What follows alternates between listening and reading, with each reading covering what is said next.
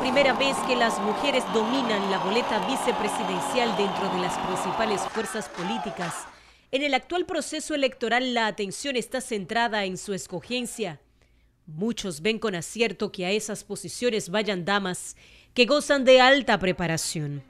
Escoger a tres mujeres como candidatas a la vicepresidencia de la República, eso es un gran avance. Es un reconocimiento a la labor, a la entrega de la mujer en, en todos los procesos electorales. Yo felicito que los partidos están involucrando cada vez más a las mujeres. Para los comicios de mayo próximo compiten Margarita Cedeño por el PLD, Sergia Elena Seliman por el PRSC y la Fuerza del Pueblo, y Raquel Peña por el PRM. Esta última es la mayor sorpresa de la contienda, pues es la menos experimentada en materia política.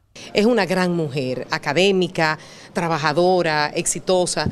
Eh, me siento muy privilegiada de que Raquel acompañe a Luis. Desde ya hay quienes aseguran que esta no sumaría votos al candidato presidencial del PRM. Es una buena persona la que cogieron, pero realmente el PLD sale más fortalecido. En estos momentos en donde nosotros tenemos unos números muy cómodos, aquí lo que tenemos que buscar es una persona que no hiciera ruido y que representara y conectara con muchísimos sectores que yo creo que ella lo representa. En 2016, Margarita Cedeño fue escogida como candidata vicepresidencial por segunda vez por Danilo Medina y en esas elecciones también compitieron Carolina Mejía como compañera de Luis Abinader y Mari Cantizano como compañera de Guillermo Moreno. En la historia democrática de la República Dominicana, solo dos mujeres han alcanzado la vicepresidencia del país. La primera, doña Milagros Ortiz Bosch, y la segunda, Margarita Cedeño de Fernández, quien aspira a la misma posición. Yarilis Calcaño, CDN. Hey, Yarili, señores, poderosa Yarili, siempre, siempre activa. Y qué bueno tener esos talentos en CDN Cadena de Noticias. Y hoy tengo aquí, señores, la marca mayor, que se Ah. sepa. Yo me siento muy orgullosa, de verdad. Catherine Gracias, señores, gracias, anchor, que lo sepan. La que sabe de todo y mucho. Y es la verdad, Catherine, tú eres muy humilde. Tú eres una mujer con una humildad, con un sentido de verdad, de la solidaridad muy lindo. Ay, Yo me no, siento Lili, muy orgullosa gracias. de que seamos compañeras. Claro que sí. Y de poder aprender contigo de todo esto que está pasando aquí. No te creas, yo aprendo de ti todas las noches. Bueno, aprendemos yo me estoy maquillando, yo aprendo acá con Lili de, de publicidad, de mercadeo, Eso porque además trae unos invitados exquisitos, exquisitos, que uno el dice, bombo "Cónchale, qué gusto. Eh, No le hagan caso, el bombo mutuo. Pero oye, Katen, seriamente, óyeme, como mujeres sé que tenemos esa identificación con el Sí, rol de la mujer, el empoderamiento de la mujer. Y vemos ahora en el ambiente político tres vicepresidentes, tres candidatas a Así es. vicepresidencia. A la vicepresidencia, Margarita Cedeño, que ya es una, eh, digamos, eh, un jugador conocido, Sí. eh, con una trayectoria muy larga. Y entonces vemos también en el PRM está Raquel Peña, Sí. que es una tremenda académica, la mujer de los números, la he bautizado yo. Y entonces ya Leonel, la Fuerza del Pueblo, selecciona a Carmen. A Sergia Elena. A, a Elena, perdóname, que también es una figura en el ambiente político Correcto, con conocida. mucha trayectoria. Así es, con mucha- ¿Cómo lo ves tú esto? O sea, Mira, ¿tú ves como una revolución de la mujer, un empoderamiento? De ¿Cómo- entrada tú no te equivocaste, tú dijiste una- tres candidatas, no, ya tenemos una vicepresidenta, porque bueno, es la fórmula y los números... hace ocho años, y- no, no, no, y, y lo que va a pasar en, mayo, ya tenemos vicepresidenta, eso es seguro. ¿Por qué? Porque las tres opciones de las que estamos hablando son las que se perfilan como con alguna posibilidad. Está también la candidatura de Guillermo Moreno, que decidió llevar a un caballero, pero... eh, los números han si hablado. en la o por lo menos protagónica son Exactamente, estas tres están acá. Eh, lo que hay que decir, yo creo que sí hay una... No es, un, no es un resurgir, las mujeres venimos alcanzando puestos eh, de poder y se habla mucho de cómo la mujer ha agarrado eh, fuerza en la política. Sin embargo, no es suficiente, eh, Lili. Eh, tenemos que seguir exigiendo eh, que a la mujer se le dé lo que le corresponde. Esto no es un asunto de, de que me tienen que dar por una cuota, no. Y también yo valoro que si esas mujeres están allí en las fórmulas presidenciales es porque tienen con qué. No es que nada más es que son mujeres y esto es un asunto de, de- de equidad. No, Claro. tienen con qué, porque ojo, cualquiera de los aspirantes a la presidencia de la República puede enfermar, puede, claro, esa pudiera ser la puede presidenta. faltar. Cualquiera de esas vices pudiera ser la presidenta. Y de hecho hay mujeres que señalan, y te quiero preguntar tu opinión, bueno, oye, pero esto no necesariamente es que seamos el empoderamiento de la mujer en este tiempo, sino quizás es que nos están siguiendo o asumiendo como el plato de segunda mesa. O sea, como que la mujer no puede ser esa candidata protagónica a la presidencia. Sí, bueno, yo ¿Cómo pienso- lo ves tú? En este caso, en el caso de la, de la vicepresidencia de la República, de quien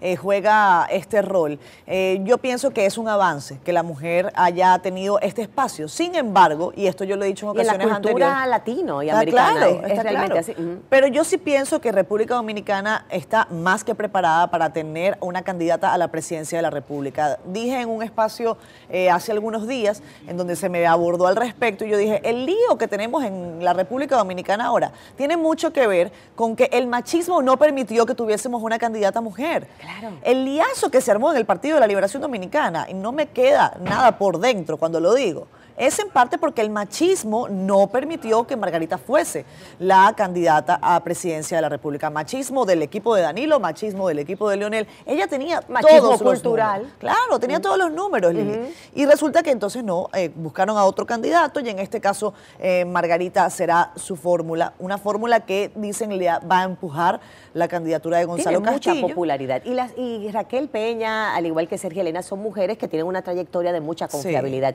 O sea, que fortalecen, vamos a decir, la oferta. Así es. ¿Cómo ves tú eh, de aquí al futuro el rol de la mujer en la política? ¿Crees que pudiéramos ver más figuras eh, ya en posiciones incluso a nivel de candidatos a la presidencia en Yo otras pienso que sí, pienso que sí. Incluso yo no descarto, a lo mejor estoy pecando de, de aventurera desde el punto de vista político, pero yo no, no descartaría que alguno de esos candidatos renunciara.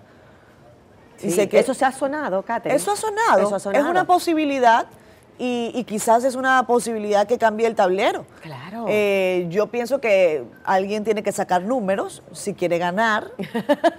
Me encanta. Y, es una posibilidad. Claro, y además que hay un momentum donde la mujer entiende que es el momento de la mujer también. Y Está somos claro. el 50% del electorado, o sea que, que es una oportunidad donde pudiéramos lucirnos mejor. Ya el simple hecho, como has dicho tú, el Wilkins por allá, que también lo consultamos, el simple hecho de que los tres principales partidos eh, tengan en su boleta una mujer, Claro. implica de verdad que las mujeres llegamos para quedarnos. Yo estoy de acuerdo. Y, y a mí me gustaría que fuéramos incluso un poco más allá, Lili, porque sí, presentan fórmula. eh, presentan, estos son, esta es la boleta, o sea, en el caso de Luis Abinader eh, con la señora Raquel Peña, en el caso de Leonel Fernández con Sergio Elena, que me pareció totalmente inoportuno, tengo que decir ese caso, si ella no se encontraba en el país, ¿por qué no lo hicieron antes? Por ejemplo, eso no es una decisión que se toma en un día, a menos que la hayan tomado a última hora.